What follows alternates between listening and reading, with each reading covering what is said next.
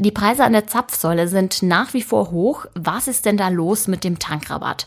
Und wie soll Augsburg kinderfreundlicher werden?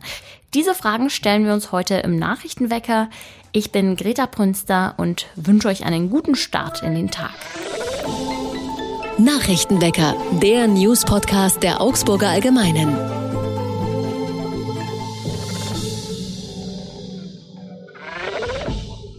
In einer Stadt gehört die Beteiligung von Kindern und Jugendlichen zum Alltag möchte man meinen.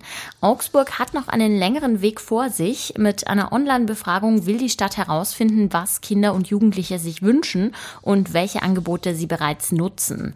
Es ist eine von mehreren Maßnahmen, mit denen das Jugendamt Augsburg zu einer Stadt machen möchte, in der sich junge Menschen wohlfühlen.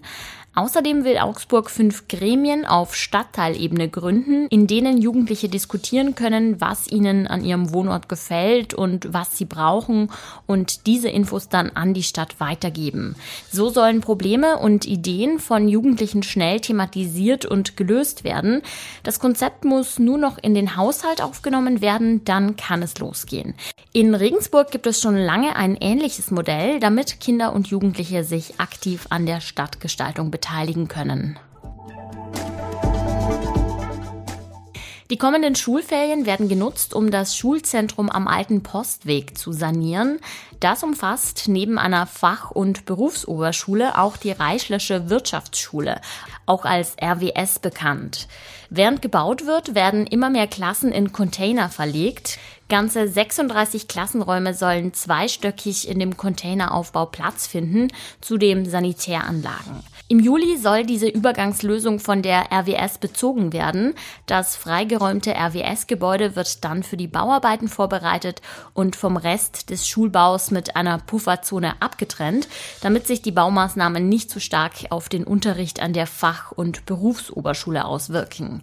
Nach den derzeitigen Plänen soll die RWS die Container zwei Jahre lang nutzen. Danach zieht die Fach- und Berufsoberschule in die Container ein und 2026 soll die Generalsanierung dann beendet sein. Der Botanische Garten in Augsburg will in Sachen Energie zum Selbstversorger werden. Das ist gar nicht so einfach, denn allein zum Beheizen der Gewächshäuser braucht es eine Menge Wärme und Strom. Die Stadtwerke hatten schon 2001 eine Biomasseheizanlage zur Wärmeversorgung eingerichtet. Beheizt werden damit nicht nur die Glashäuser und Funktionsbauten, sondern das gesamte Amt für Grünordnung, Naturschutz und Friedhofswesen. Außerdem wird auch Solarstrom gewonnen und das Ziel ist jetzt, die Stromversorgung noch weiter auszubauen und möglichst klimaneutral zu werden. Dazu sollen weitere Photovoltaikanlagen montiert werden.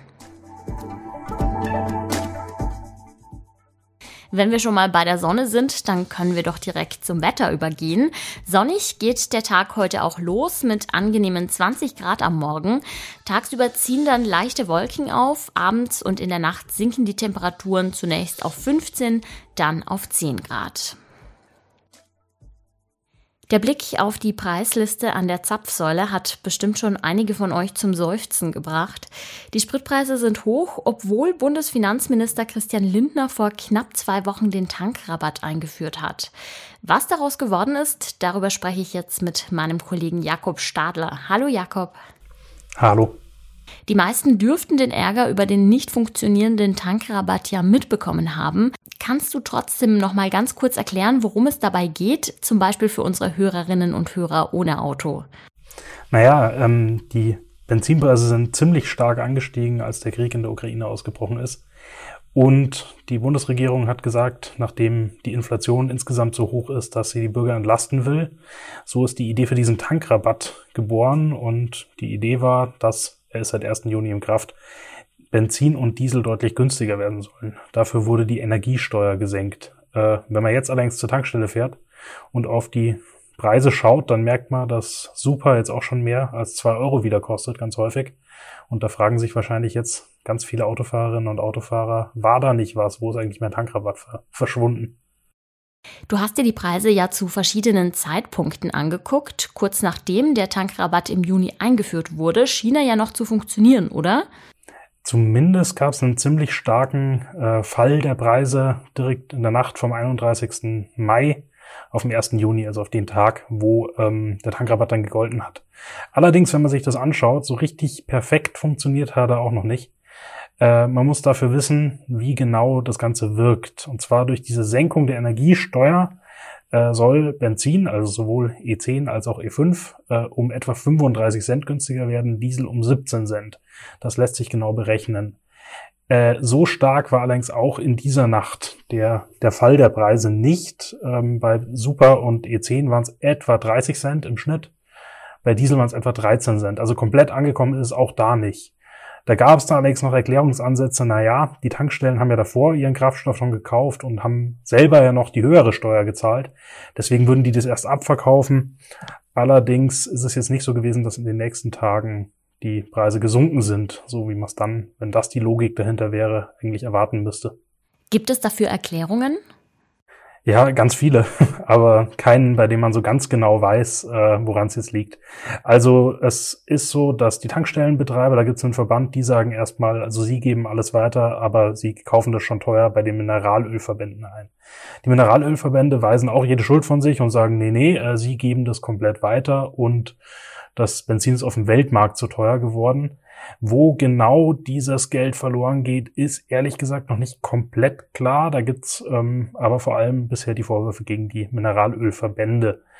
Ähm, es ist auch so, dass die Preise auf dem Weltmarkt äh, gestiegen sind, aber was man sich genau angucken muss, ist ja eigentlich die Marge, also wie viel verdienen die Konzerne pro Liter. Und da sagt jetzt das Wirtschaftsministerium, sie haben sich das angeschaut und analysieren es gerade genau.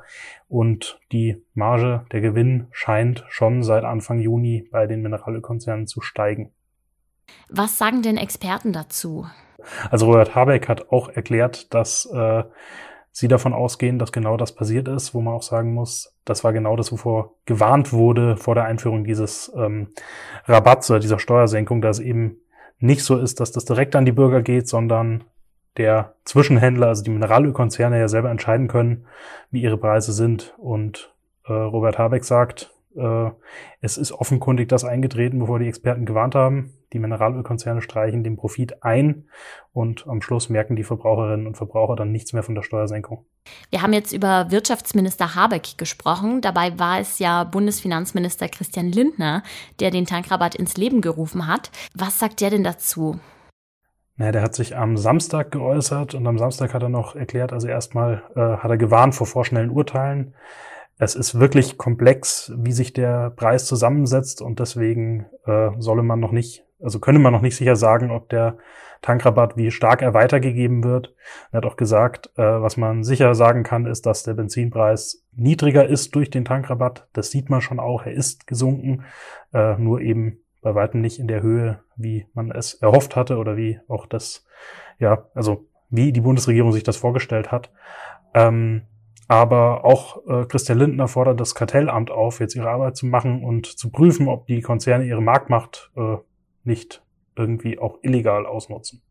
Der Tankrabatt sollte die Bürgerinnen und Bürger entlasten, die unter den Preisanstiegen aufgrund der Inflation leiden. Eine Wirkung lässt sich jedoch nicht oder kaum bemerken. Das war Jakob Stadler mit allen Infos dazu. Vielen Dank, Jakob. Gerne. Und auch das ist heute noch wichtig. Nach mehr als zwei Jahren Forschungsarbeit stellen Historiker der Uni Münster das Ergebnis ihrer Arbeit zu Missbrauchsfällen im Bistum Münster vor. Das Team übergibt den Bericht an Münsters Bischof Felix Genn. Der will sich dann am Freitag erstmals öffentlich dazu äußern. Zum Schluss gibt es heute mal einen Tipp für warme Sommertage. Abkühlung findet ihr im Naturfreibad in Haunstetten. Das Bad ist nicht beheizt, deshalb ist das Wasser besonders, wenn es heiß ist, angenehm erfrischend. Kinder freuen sich besonders über den Matschspielplatz und wer es lieber ruhig haben will, der kann sich in eine der schattigen Ecken zurückziehen. Die Anlage im Süden der Stadt übt einen besonderen Charme aus, vielleicht auch deshalb, weil Freunde des Bades sich um den laufenden Betrieb kümmern. Sie sind Mitglieder in einem eingetragenen Verein. Das Bad in Haunstetten ist also kein städtisches Freibad, es kooperiert aber mit der Stadt. Für Erwachsene kostet der Tageseintritt 3,50 Euro. Und damit sage ich ciao und wünsche euch einen guten Start in den Tag. Mein Name ist Greta Brünster. Ich stehe auch morgen wieder für euch am Mikro. Bis dahin, macht es gut. Nachrichtenwecker ist ein Podcast der Augsburger Allgemeinen. Alles, was in Augsburg wichtig ist, findet ihr auch in den Show Notes und auf augsburger-allgemeine.de.